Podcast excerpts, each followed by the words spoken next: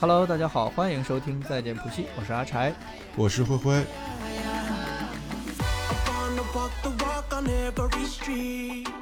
今天这个音质也终于回到了一些正常水平上。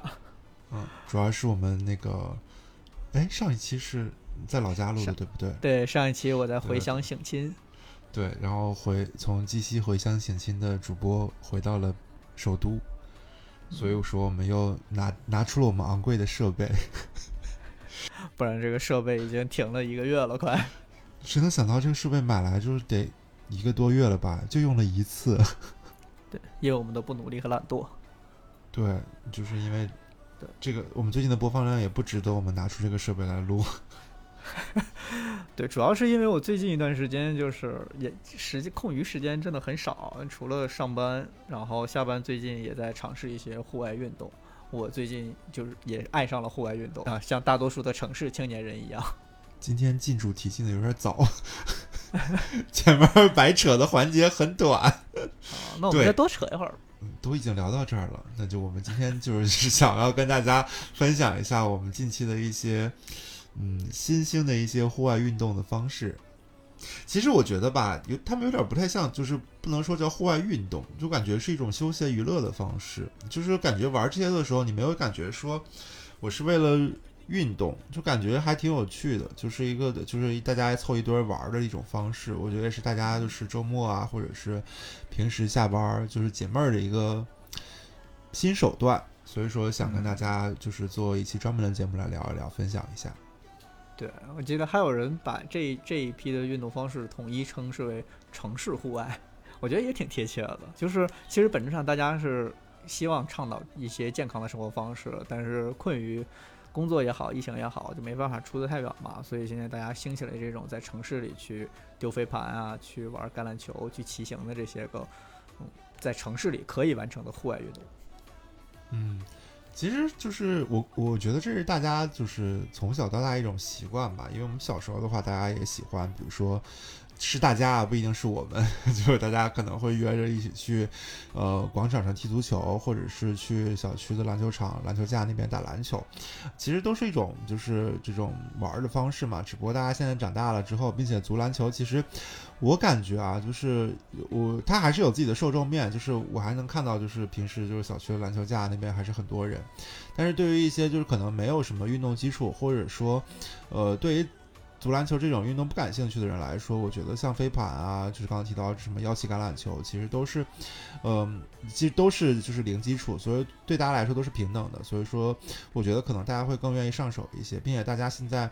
嗯，尤其是这些运动兴起的，一般都是在一线或者新一线的城市嘛，就大家其实很就是社交场景其实也比较匮乏，就是尤其是认识一些陌生人的场景，所以说我觉得这些这些新的户外运动的兴起，也是让大家能够走到，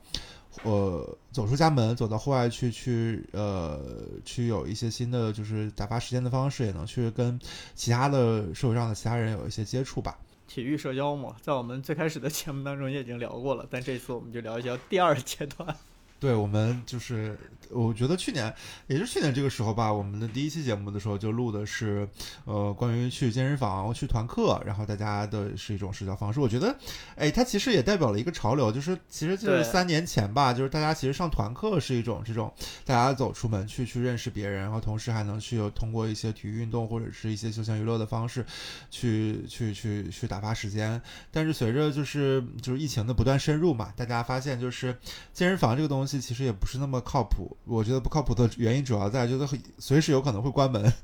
所以说就是大家开开始尝试越来越多的不同的就是运动休闲的方式，像我们刚才提到的，除了飞盘、什么腰旗橄榄球以外，其实还有什么就是陆地冲浪板，就是我经常在公司楼下能看到，呃，就是一群扭动的人在就就在滑板上，然后边前行边扭动，就是觉得真的是还挺有趣的。所以说一会儿接下来会跟。就是大家再分享一下具体这些，呃，所谓的城市户外的一些项目的一些我们的所见所闻吧。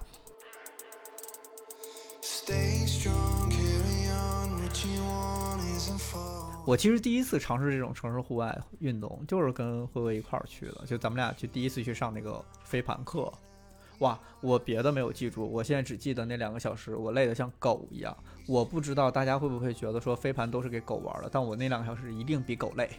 我们第一次去的时候，就真的是大家下课之后的感慨都是，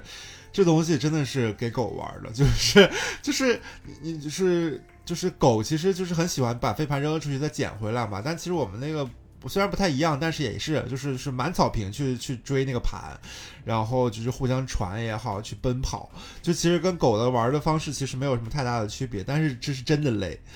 就是简单跟大家分享一下飞盘这个运动吧，其实其实就是，呃，它它本身技术技术要领，其实我觉得还还算是比较简单，它无非就是就是正手扔盘，反手扔盘，然后这这相当于就是就是一些简单的关于扔扔盘的一些技术要领，然后比赛的大致的规则，反正就是分成就是敌对的两方，然后就是就是在这个场地的两个尽头分别有自己的一个得分区，你可以理解为像足球一样的那种守门的那种，就是有一个就是门的。一个得分区，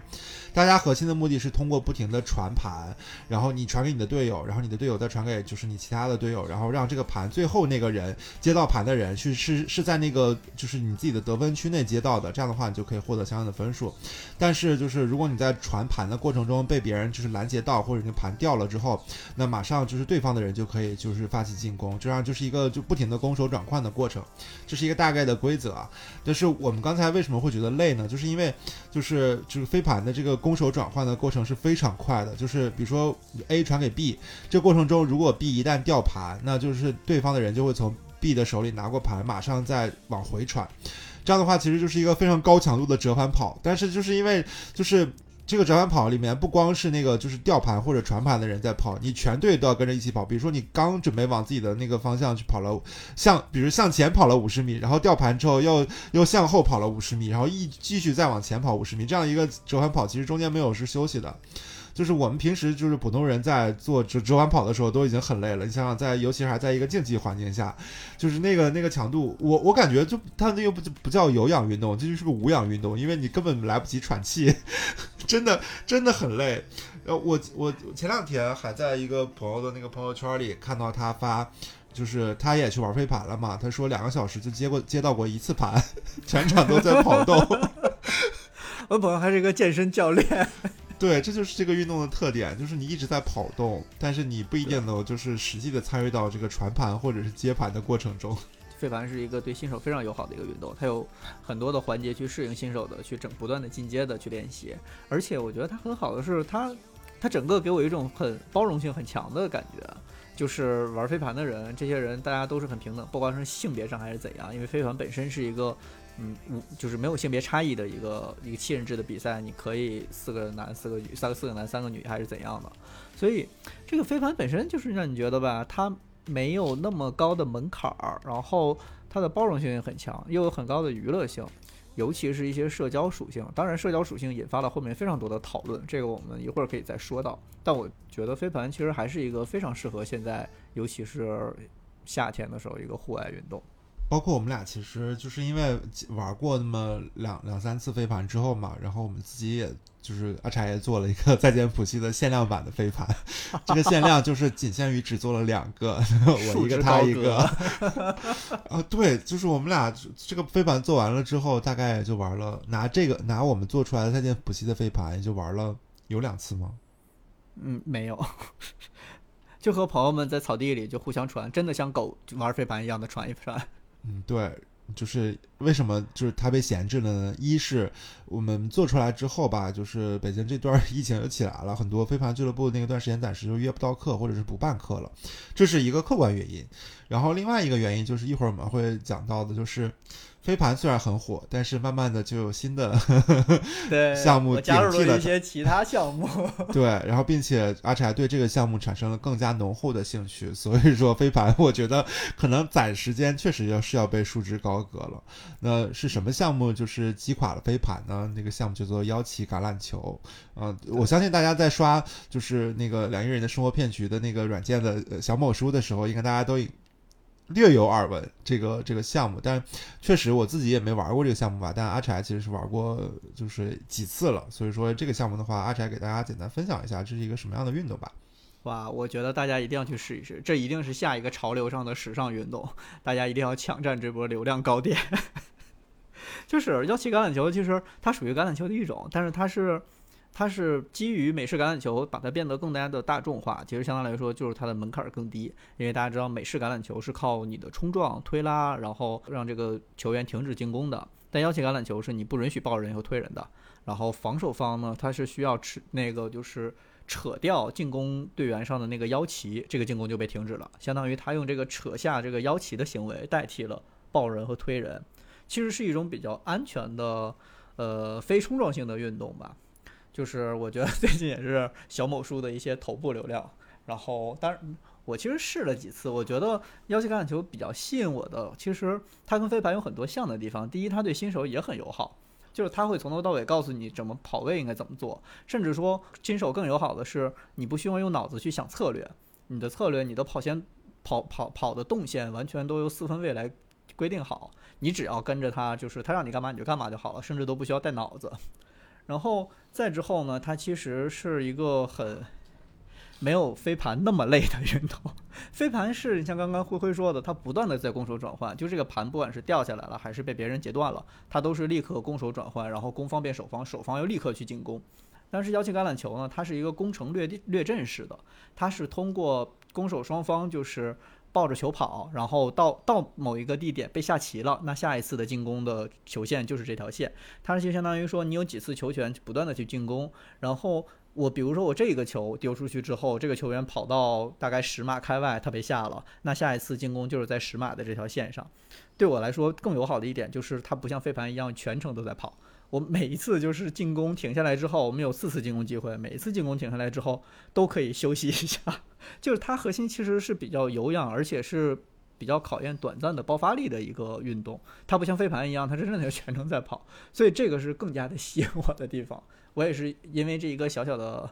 呃优点吧，放弃了飞盘，加入了幺七橄榄球。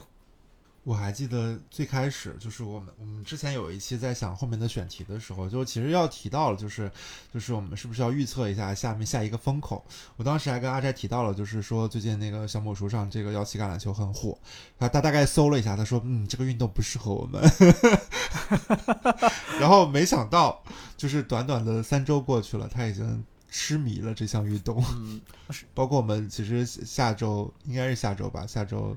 呃，下周末就会去，他会带我去体验一下这个运动到底有多好玩。我我其实很享受其中的氛围，因为我一共去过两次、两三次吧，就每一次你都会觉得这个氛围很好。不管是我去的一次是全场可能都没有一个认识的人。但是他们不在乎你是不是新手还是怎样的，就你只要能下棋，只要能跑能进攻都可以。就是那次比赛，我记得是我们几个新手，然后还有一些女孩子，还有一些看起来很老弱病残的一个队伍，去和一一一组特别强壮的，就是橄榄球的解运动员解说们，他们去就是两方对垒。然后虽然最后的结果是很惨烈，就是惨烈的就是我们下下去了，但是整个氛围吧，你就会觉得大家都很享受这个运动，也没有人说。嗯，你新手不太行，你也不要跟我玩之类这样的话，就还挺信任友好的。对，但是我我我录之前大概去搜了一下这个运动吧，我是觉得，嗯，就是这个运动其实如果在有相应的场地上，大家有一堆人玩，还是挺好，看起来是挺好玩的。但是它不像飞盘那样，飞盘其实我经常在公司楼下看到一堆人互相传盘嘛，就是大家可以去练一些技术技术技巧。但我感觉这种幺七橄榄球好像似乎就是。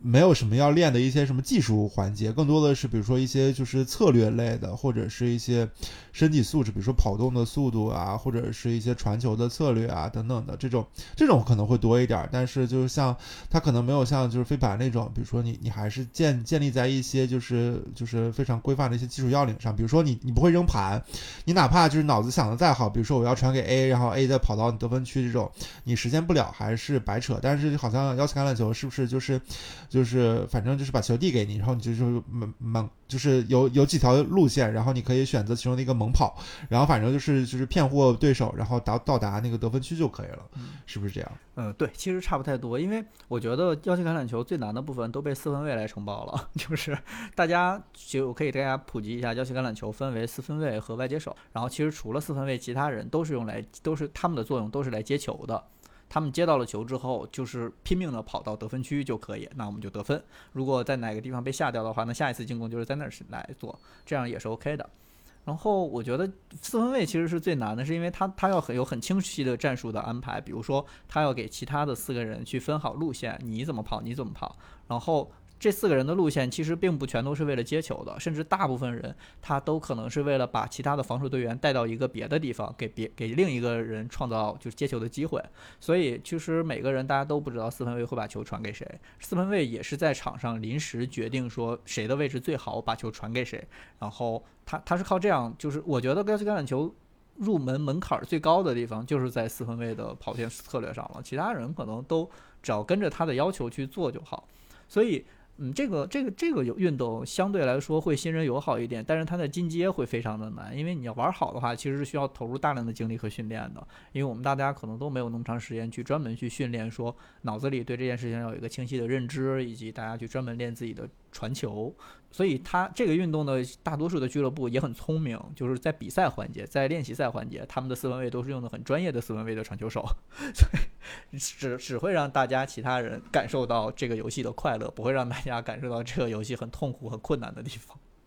其实除了除了这俩运动吧，其实最近就是还有几个就比较火，但是我我们其实可能没怎么玩。或者说接触的相对来说比较少，一个是刚才提到的，就是就是我我说我在公司楼下看到一堆人，就是那个陆地冲浪板上，就是就是像浮游生物一样的那种蠕动，就他们特别特别特别有趣。为什么？就是有一次，我记得大概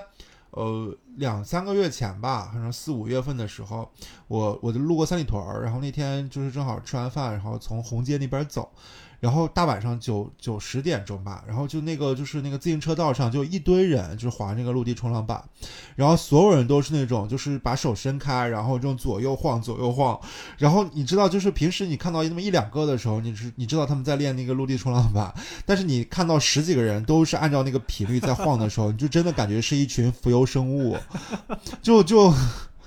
就如果大家就是不知道，就是这个这个晃是什么样的，大家去比如说任何一个软件搜那个就是陆地冲浪板，然后的一些一些视频的资料，大家就能看到。就是我觉得他们可能是为了找平衡吧，反正是感觉是那样。就是他那个晃不是大家理解的前后晃，它是前后左右上下全方位的晃，就是它在前前后后上上下下也会有起伏。对，就是我是有点不太能理解，但是我知道他在找平衡，但是就是呃，就是他可能把自己干成了。变成了一个那种指南针，你知道吗？他的手就是那个指针，然后就是幅度范围非常大，就是呃嗯，我我可能这个运动不是特别的能理解啊，但是感觉就是现在这个这个热度其实也是很高的，因为它不涉及到比如说场地，你可能在就是马路上或者在在小区里面，随时只要你有有个板儿，你就能练。我觉得这种是是偏向于就是相当于是它的场地灵活度或者是你自己的一个适应度会更高一点。还有一种就是，呃，就是也是在同一个时间段吧，我记得就是那种春春天，然后还夏天没有夏天这么热，晚上其实还挺凉快的时候，有一大堆人就会选择骑自行车，那种骑二十公里、四十公里的，要么就骑车去山里转一圈，或者是骑车坐去那个长安街，然后骑行。就是我感觉城市骑行也是一个相对来说在在。尤其是今年这段时间吧，我觉得他可能就是有有一批固定的爱好者，我们就先今天也不聊的是这群人，就是因为他们可能本身就是对这项运动或者什么，就是已经有非常深的喜爱了嘛。我们单纯就聊的就是这些，就是在今年可能核心就是这个受众面突然变大了，就可能之前就是可能大家也不会连自行车都没有的，今天可能都会为了比如说骑行去买一辆自行车，或者是为了就是学这个滑板，然后去买一个陆地冲浪板。我们是聊的是这部分人啊，那不就是我们吗？今年 就是骑行，现在别说买一辆自行车了，就是我我刚才问了一下，我同很多同事都在参与这个城市骑行，他说现在车已经买不到了，就是一辆正儿八经要去骑行的车，然后普通价位，咱们不说贵的，也不说特便宜的，现在一辆车都买不到。然后我不不知道为什么，后来问他，我说你为什么会享受骑行的这个？他说速度令他快乐。我说你放屁！你们长安街能骑多快？但是他就就其实最后我们总结出来就是大家很享受很多人在一块儿的那个氛围。当然就是通过氛围去运动，达到健身啊户外的效果。他们觉得这是一个双赢的事儿。其实和我们飞盘好，摇起橄榄球也好，都是我觉得都是类似的逻辑。我觉得大家现在其实就是尝试运动的这个心态，其实还挺挺开放的，就是什么都愿意试一试。但是就是 大家都有一个理念，就是就是试之前先把这个装备都配齐了，就是先差生文具多。对对对，就拿这邀请橄榄球来说，就是阿宅他们 才去了这有两第二次还是第三次，然后就就去置办了一双钉鞋，然后甚至有个朋友就是才去了一次，回来就把钉鞋买了。对，对对对，然后别说这个了，哦，我们那个陆地冲浪板一次都没有玩过。就已经买好在家里了，然后在家里放了几个月了，也没有用过。对，这陆地冲浪板比滑板还贵很多，算起来其实飞盘还是很便宜的。我们做了这两个限量的飞盘，一共才花多少钱？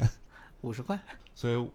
就是如果大家听完我们这期节目，想要去选在这里面选择一个去尝试一下的话，我是觉得 选便宜的那个飞盘的成本还是比较低的，大家可以试一试。就是，但我我之前听到一个特别那个言论，就比如说就是城市骑行嘛，然后有我记得我记得哪哪个哪个人，我有个朋友就问了一下，说说为什么要买自行车，用共享单车不行吗？哎，真的有人这么建议我，就是我有一我们有一个朋友每天都在参加城市骑行，然后哦，就是我们想尝试一下试一试，问问他嘛。他说就是需要一辆车，但是如果实在没有的话，你可以先用共享单车试一试。他他是觉得他是说就是如果你骑共享单车骑骑那么长距离的话，一个是就是可能车本身的这个。就是它本身共享单车，它没办法骑到，比如说就是速度，它是相对来说比较恒定的。然后这再加上就是你可能有点追不上别人的车。另外一个就是共享单车本身那个就是就是骑行的舒适度没有那么好。就他们说他们给我的反馈是，如果你骑二十公里或者四十公里之后，你回来屁股可能会很疼。但是我我有试过，就是他们那种就是骑行车，就是那个座位非常的窄。你你有见过那种车吗？有见过见过。啊，我虽然没有骑，但是我光看到那个座位，我就觉得就是那种座位骑完了屁股不难道不会更疼吗？总结下来啊，就是运动没有让人舒服的。对，但但大家其实都是在这里面找到一些就是他们觉得快乐的依据吧。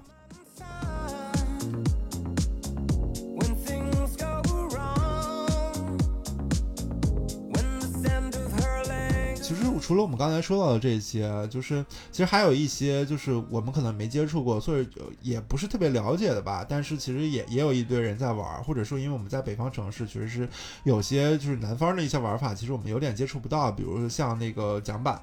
我们我们一开始还聊到会不会要去把桨板这个介绍一下。我我后来发现我好像没有什么的知识储备可以去跟大家分享这个东西，大家可以去自行搜索一下吧。就是什么桨板溯溪。都都是之前也蛮火的一些玩法。对，水上运动其实现在北方也挺多的。就北京，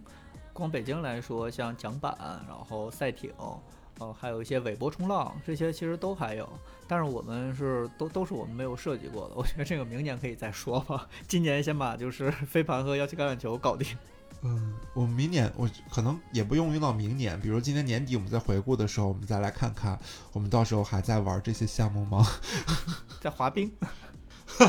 再开始再打冰壶，两亿人上冰雪，两亿人的冰雪骗局，可不能这么说，要被封禁了。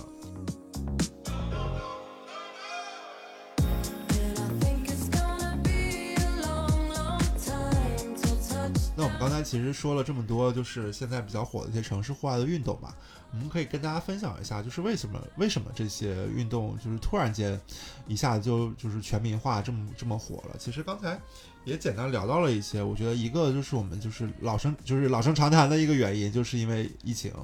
就是我我是我是认真的觉得，其实我们最近的几期节目，就是只要聊到生活方式的一些内容的时候，都。都摆脱不了这个原因吧？对，因为疫情对我们的生活方式影响实在是太大了，我感觉吃喝玩乐都会被它束缚到。对，甚至是就是大家已经开始就是有一些关于疫情的一些自适应了，比如说你的一些出游的方式，你的一些饮食，包括就是你你之前可能就是就是我们之前也分享过嘛，就是点外卖，可能大家就就不喜欢出门，但现在因为疫情连续封了几次，就是那种餐饮之后，大家会觉得就出门堂食变得非常的珍宝贵。然后我觉得户这种城市户外运动也是一样的，就是大家会发现，这种健身或者是这种集体运动的这种这种频次，就很很很容易受到这种疫情的影响嘛。所以大家其实很会觉得这种就是能够有一堆人围绕着在一个场地里面去做一项活动，这件事情就会变得很宝贵。因为就是简单来说吧，其实这就是算出一种聚集，但是在疫情时间 社交需求对，在疫情时间段内这种聚集就听起来比较危险，虽然。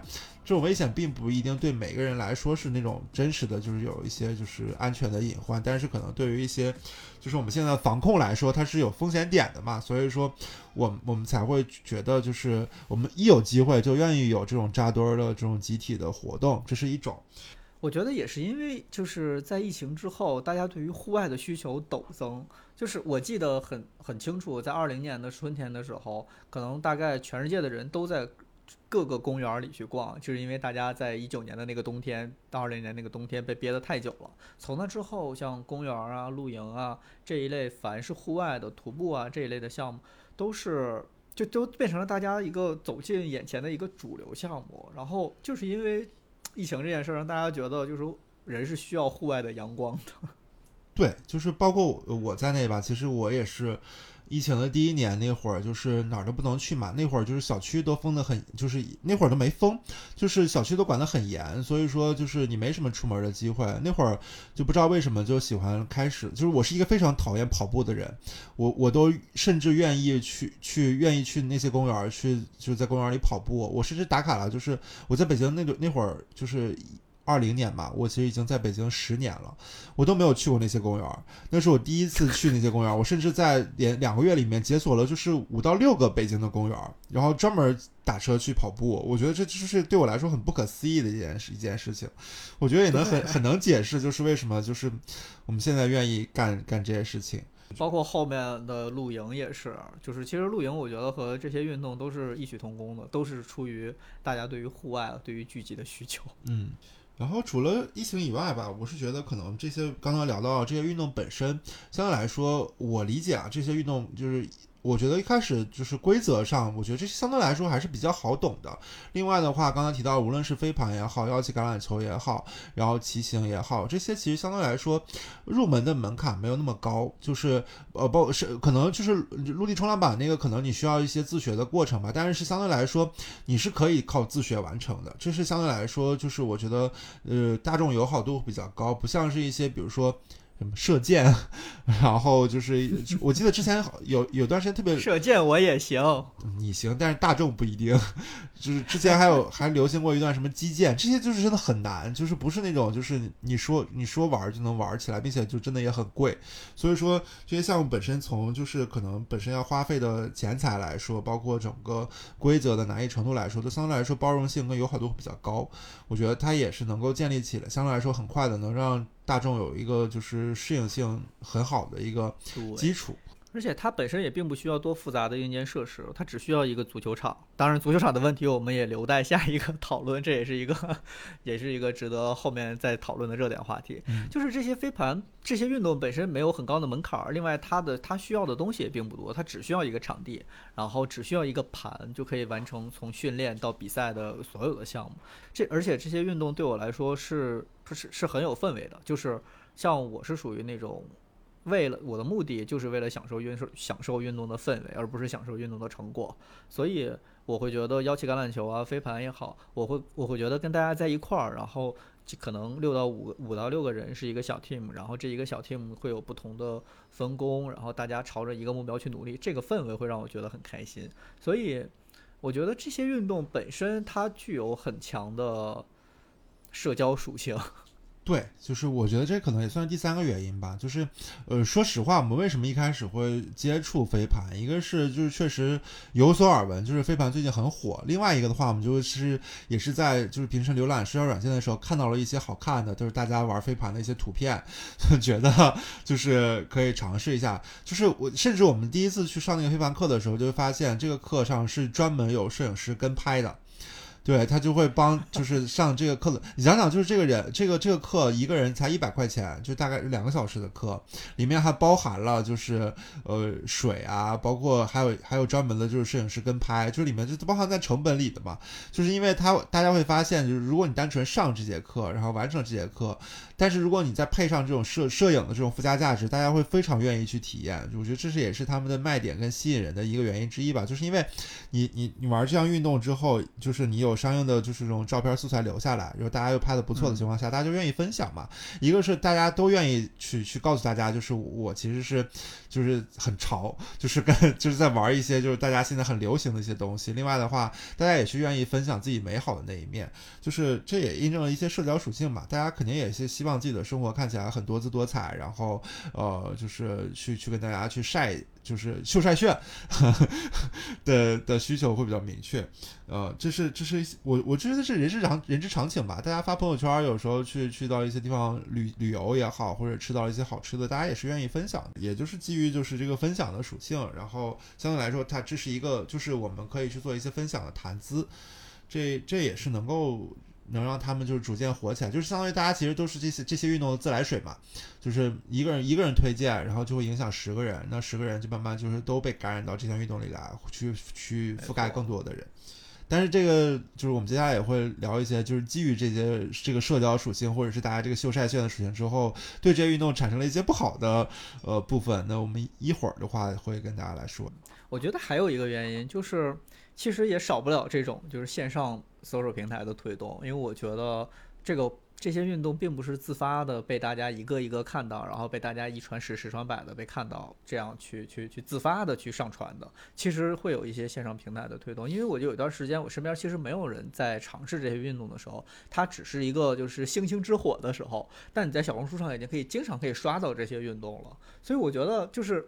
这些线上平台其实很大程度也决定了未来大家的生活方式。他们其实不只是想要看到接下来的浪是什么，他们甚至想要自己创造一些浪。就说到这儿，我就是插播一句，我之前也有幸去参与过，就是某社交著名社交平台的一个就是一些面试，里边就是他们就提到，就是这是好死不死，就是那个岗位也是相应要做就关于这些城市的一些玩法的。内容的部分，然后里面那个面试官就问到说，就是我我还我我当时还问到，就是他们需要一个什么样的人，然后这个面试官就说他们需要一个一直在浪上的人。就是就是就是在别人没有发现他他他有这种大火的潜质前，你要成为这个这个趋势的发现者，并且去推动它。这这笔浪。对对对对。然后，但是我已经很大年纪了，我推动不了这笔浪。我现在追逐浪都已经很难了。想象于说，我我好不容易才踩在飞盘的浪上的时候，有一天阿晨跟我说，另外一股一一一股浪已经把他把我拍在沙滩上。所以，其实这些。线上平台本身也在推动这些运动，我我我是觉得这些其实他们的爆火也好，这些小众运动成为顶流也好，都不是偶然的，他们都是外部的条件，再加自身的一些属性以及大环境平台的一些推动，导致了这些结果。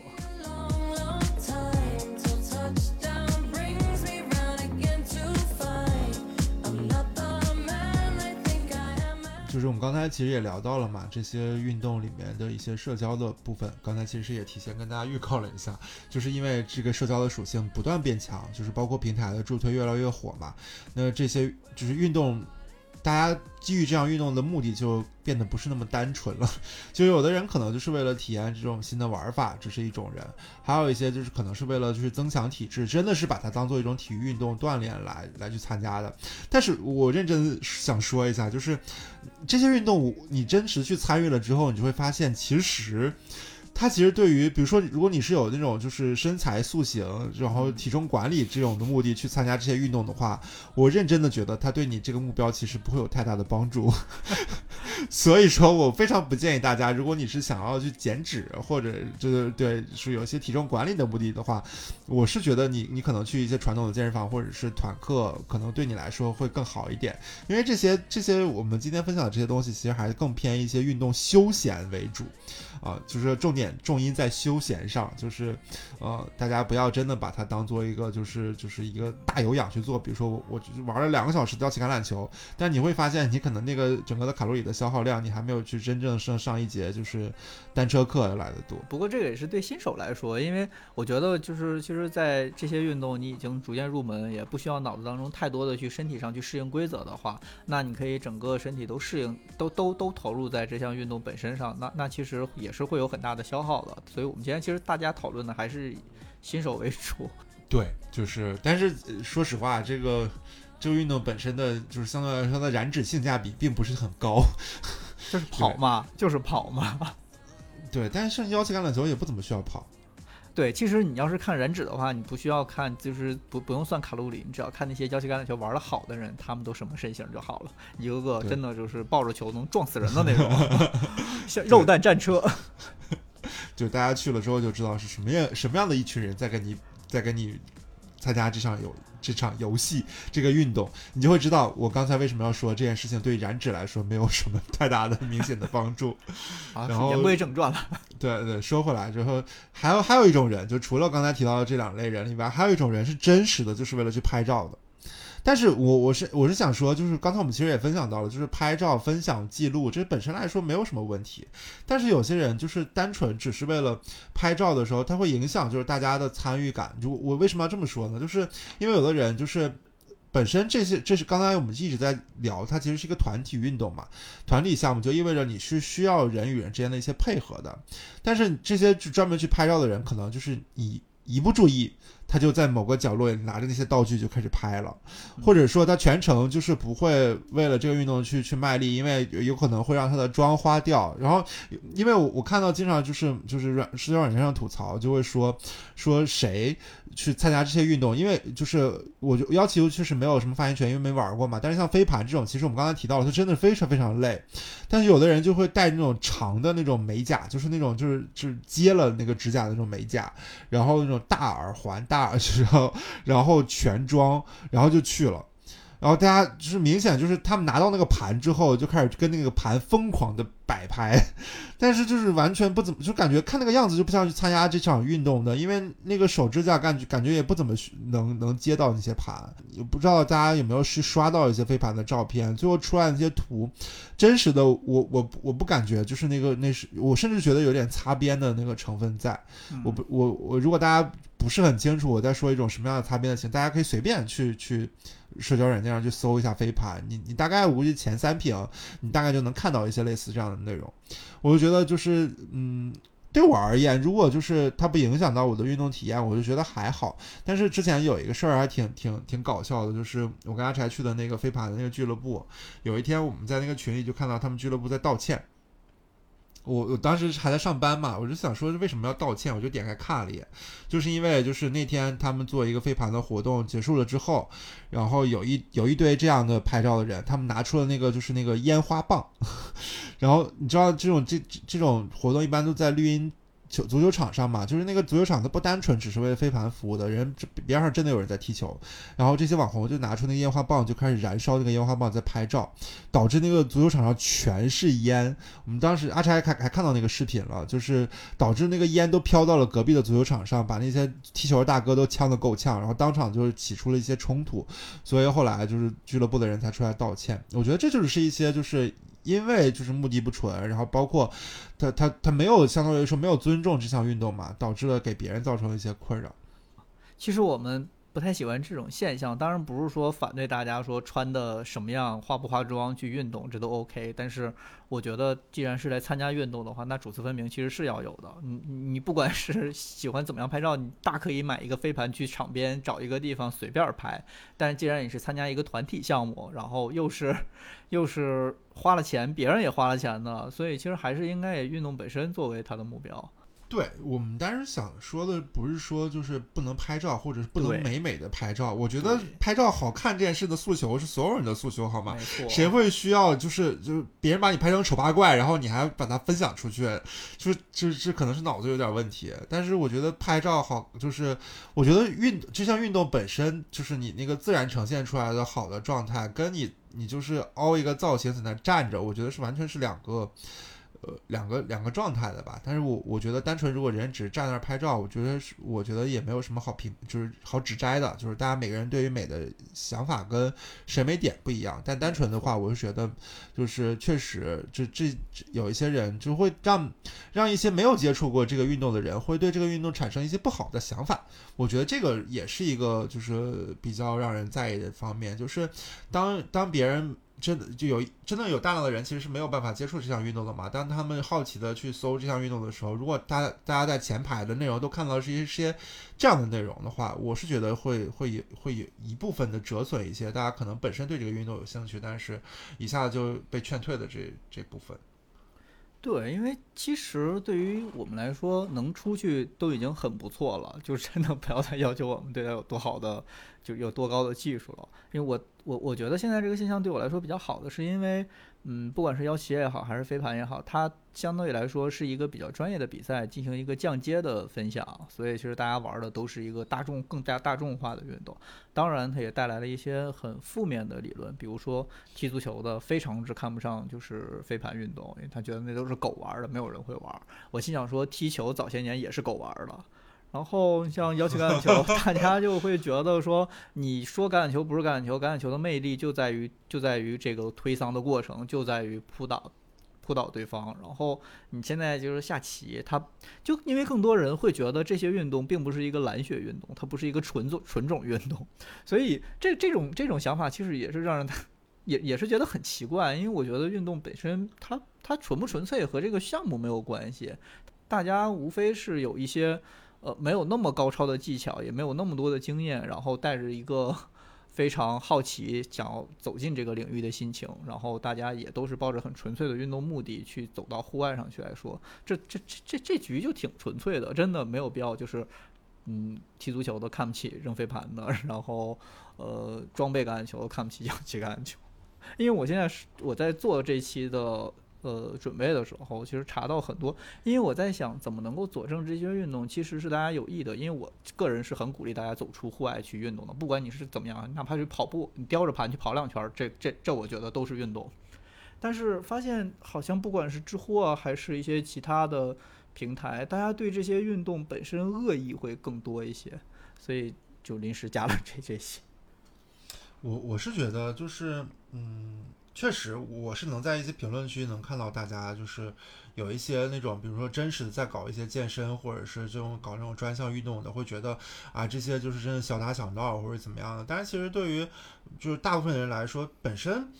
你说如果没有这些东西的话，大家可能就在家待着了。就是大家本身也就是你说就是大家。有有真的那么爱运动吗？我其实也没有，但是就是我觉得这些，我觉得呃不光是我们今天提的分享这些吧，其实从就是冬天开始那些滑雪呀、滑冰，然后就是我在在网上之前可能会有一些去玩打棒球的，然后然后去玩什么卡丁车的，我觉得这些都都算吧，然后还有一些徒步。然后其实是是有每每每个阶段都有一些这种这种运动，就是有一有一波人爱上它，会带动更多的人去。我觉得这本身其实就就是说你的工作本身没有什么高低贵贱，我觉得运动也是一样的，就是每个人都有自己适合的项目。我确实就有一些，就我我觉得刚才那个鄙视链，其实在任何一个运动里面都有存在的。比如说健身房里的鄙视链，就是那些练的块很大的，就会对那些比如说只去做有氧的人来，就是可能嗤之以鼻。或者是你你在那个就是那个。就是器材区，如果你举的那个重量很小，你也有，就是他们也可能会觉得啊，你这是怎么怎么练这么差。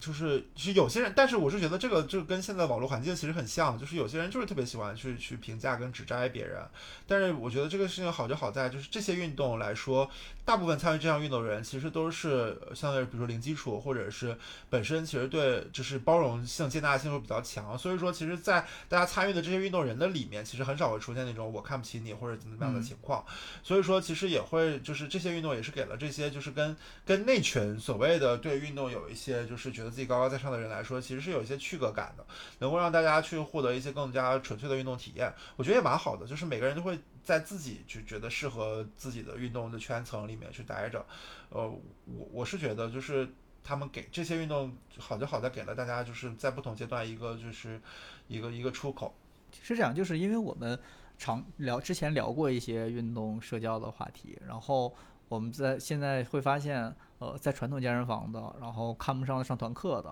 啊，现在竟然上团课的就看不上扔飞盘的，我也不知道，就各自都哪里来的优越感？就总结下来就是四个字：关你屁事。之前小，我记得小时候还有那种打篮球、踢足球的看不上打羽毛球的。对对对，其实你就都会有人，大家总有人会觉得自己更优越一些。对对，但也不知道是从哪来的优越感。我就说嘛，就跟现在大众网络环境差不多，就是你真实的就是在那些飞盘或者是橄榄、幺四橄榄球下面的评论区，就有一些人在在在吐槽这些运动的话，但有些人是他是有些真人资内容或者真人资料的东西，你点进去发现他就是一个死宅。就是他平时自己也不运动，然后就是什么也不干，然后他就喜欢说啊，你这什么运动？就是这也能算运动吗？就之类的，就是开始骂。但其实他本身这个人，就是本身他自己就是也没有什么资格去指摘别人。就是我觉得大家还好吧。就是我我是觉得大家，尤其现在这个年代，就是大家其实对于就别人的评论或者是别人的评价，其实不是那么的在意了，自己爽到就好。其实说回来，现在这些运动，不管是飞盘还是腰旗，大家会争议会比较大的。还有一个问题就是啊，还有一个原因，嗯，其实说回来，像不管是飞盘还是腰旗，现在的争议比较大。还有一个原因，也是因为很多呃踢足球、爱好足球的人，他们会觉得说这些运动占了他们的场地，然后 觉得飞盘让人家没地儿踢球了。嗯，其实我们很难客观的讲啊，因为我们两个人都不踢足球，我们也不知道现在是一个什么情况。但我们其实大概了解了一下一些比较专业的体育的一些分享，会觉得说，首先。其实我们有一个共识，这是一个体育场地资源的匮乏和分配不均匀的问题，它其实并不是运动的问题。我觉得总的来说，大家不要把矛盾放在对方的身上，而是应该把整个 城市基础设施大家一块儿带起来的问题。因为你会可以看到，我我们现在很多有有很多俱乐部的群，会可以看到，其实五环在北京五环以外是没有关于场地的争执的，就核心大家争争的还是说四环以里的这一亩三分地儿的地方。所以，它其实我觉得大家更应该关注的是，在城市内的体育场地资源到底应该分配多少，而不是说你觉得另一项运动占了你的场地，因为这是一个商业逻辑嘛，就是我付给你钱，我花钱占地方、占场地，这是一个很基础的商业逻辑。大家没有说是你占了这场地，然后我突然跑过去跟你说不行，今天我要用。而且从一个场地运营方来说的话，像飞盘这样的运动，它可能说每周五天它都会要一个固定的时段，但足球可能说这一桌人。一周只会定那一个小时或者两个小时，所以我觉得这个问题也是挺有意思的。就是比赛可能会有主客场吧，但是像公共的体育的场地资源，它不应该是有主客场的，大家都可以享有这些运动设施。我觉得这件事情就可笑的一个点就在于，就是说，就是本身那个东西叫做绿茵场，人家也没有说这个东西只能踢足球，对吧？然后如果你真的踢足球的人那么多的话，按理说就是因为场地方他租给谁都是租，他无非就是收这个场地的钱。那如果踢足球的人真的那么多的话，那就那场地商为什么不租给你们呢？就是就对他们来说，就是大家都是占这个场地，对，在至于在这个场地上做什么，其实场地方并不是很在意，对吧？所以说，其实按理说，就是其实你人也没有多到，就是说你能够一直霸占这个场，让别人没，就是别人别的运动没办法参与的程度，这是一种。我是另外，我是觉得，如果就发表这种言论的人，就有点真的像那种是地盘儿地盘儿主义，就是有点像那种小狗，然后尿尿就跟他说啊，这个地方是我的。但是我是觉得，就是有一种现象是可以拿出来跟大家讨论，比如像那种真的别人在打篮球的篮球场上有一对大妈在跳广场舞，我觉得这种就是真实的你在占用别人的那个真实的在用这个场地的，因为广场舞你可以在公园，你可以在任何一个空地里你可以做嘛，但是篮球场它需要篮架，它就只能在那个篮架上打。对吧？我觉得这是这是一些就是公平合理性的问题，因为它也不涉及到什么商业跟经营的东西，就大家该用的这些使用分配啊，没错。而且从城市治安的管理上来说，我们很明确的规定说，篮球场它能进行的就是篮球的运动，你不能在篮球场上进行一些其他运动。但是并没有人针对说一个绿茵场，你必须要去踢足球。对，然后至于说就是谁占了谁场地这样这种东西，其实就是在商言商，就是就是这些这群打飞盘的人，他们也没有权利去把那个场地定下来，这都是一些俱乐部他们自己定下来的。我我是觉得就是呃，我可能本身自己带着有一些偏见，就是我不喜欢踢足球这些人，啊，我我是觉得就是或者说我我接触到踢足球的人，其实都是大概是这个样子的，就是呃是觉得就是啊自己特别的特别特别厉害，然后就是呃就是也也当然这些人会也会觉得自己踢球特别牛逼，然后才会说出这种就是说你占了我场地这种东西。我是觉得就是如果你真的踢那么好，那就请你带领中国男足出线，谢谢。好了，突然就开始谩骂起了那个足球人群，就我没有这个意思啊，我骂就是我我我确实不怎么看，我确实也不怎么看足球，就骂，对。但是如果你有天，比如说我在你的那个就是草坪上，我在那儿玩飞盘，你跟我说啊走开，我要踢足球，我说我就不走。那我可能会说出更难听的话。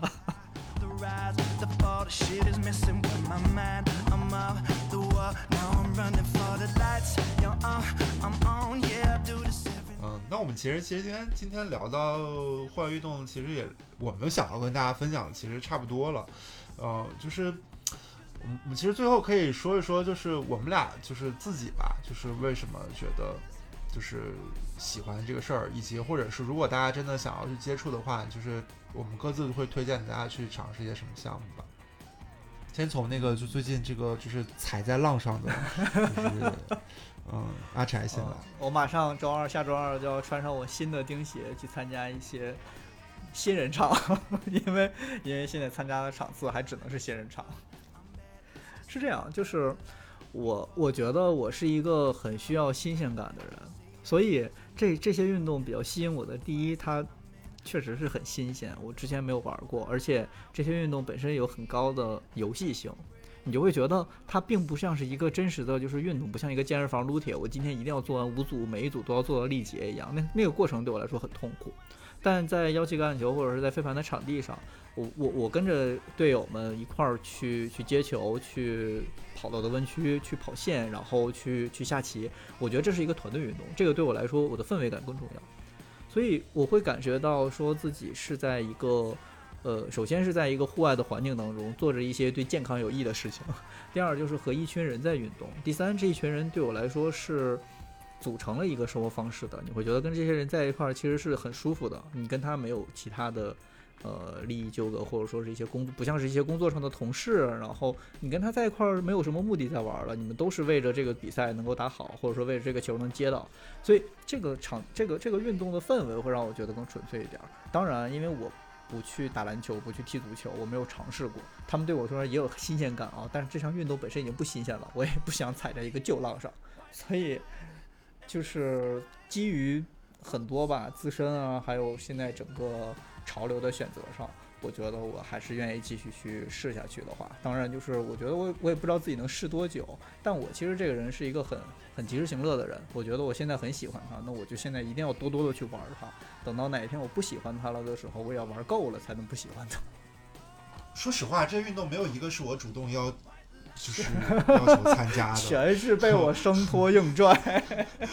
对对，就是从飞盘也好，或者这些后边的运动也好，其实都是阿宅带我去的。我我是这样一个，因为我我我不怎么参加，就是主动要求参加这些项目的原因，是因为我社恐。对，当然，就是确实，灰灰最近的社恐真的好严重。我很多朋友会不觉得就是我是一个社恐的人，因为我跟熟人就是在一起，我我我还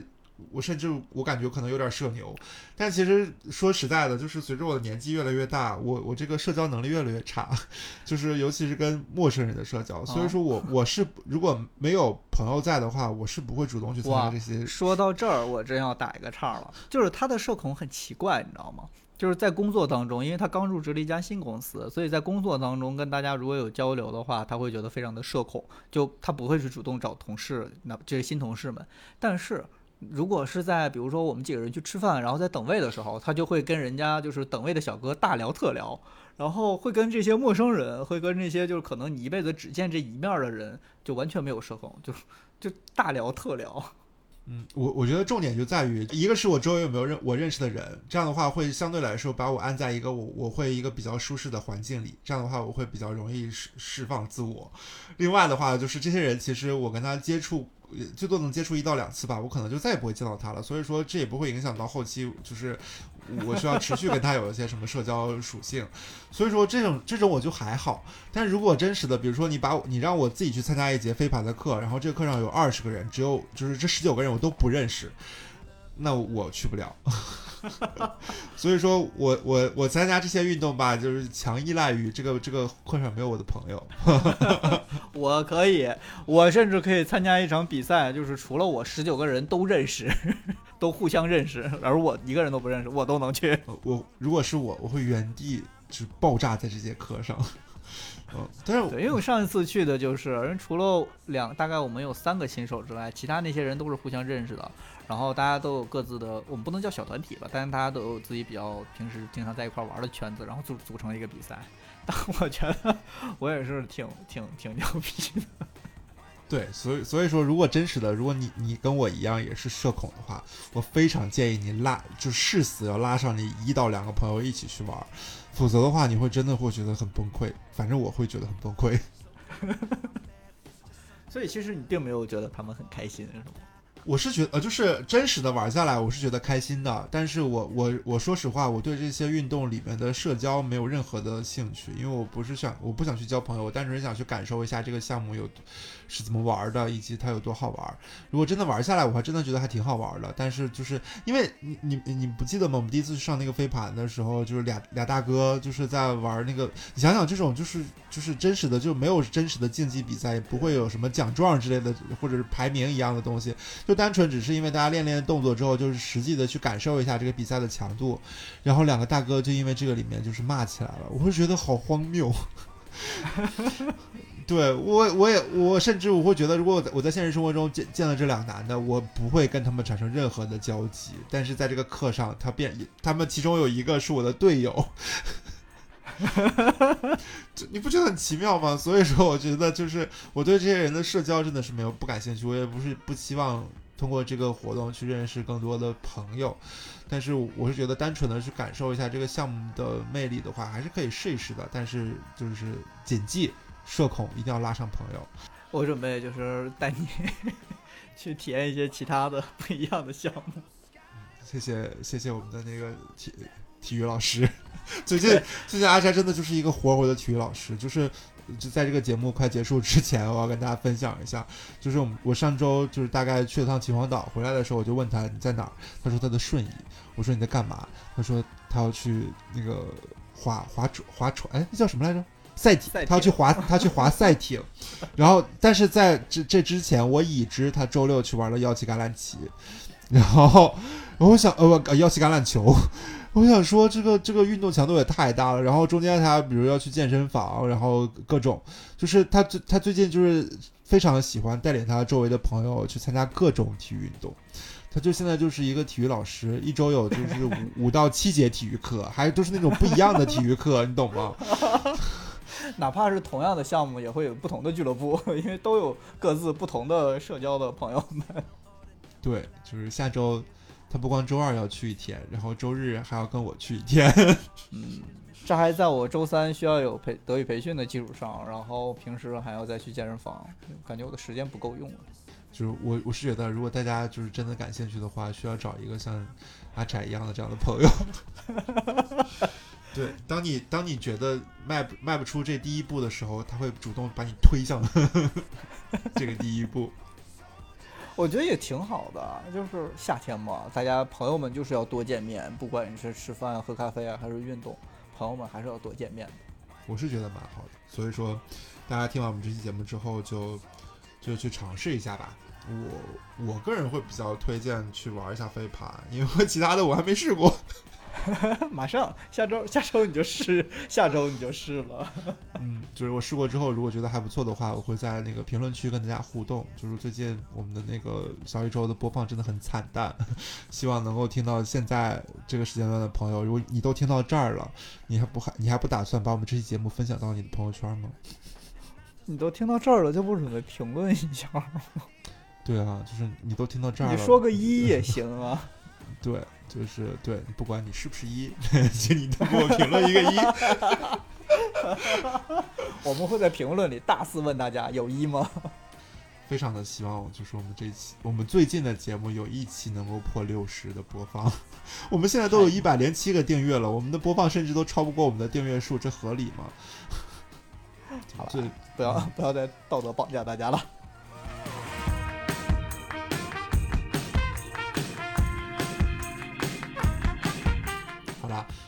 我们今天这节目就大概就录到这里啦。对我们短平快的结束，如果你真的喜欢我们这期节目的话，记得评论哟。最后也跟大家提前预告一下，因为呃，我们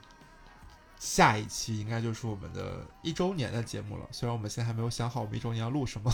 但是就是再见补习也是正式的已经录了整整的一年了。呃，也非常感谢大家的支持。那我们下期再见喽。拜拜。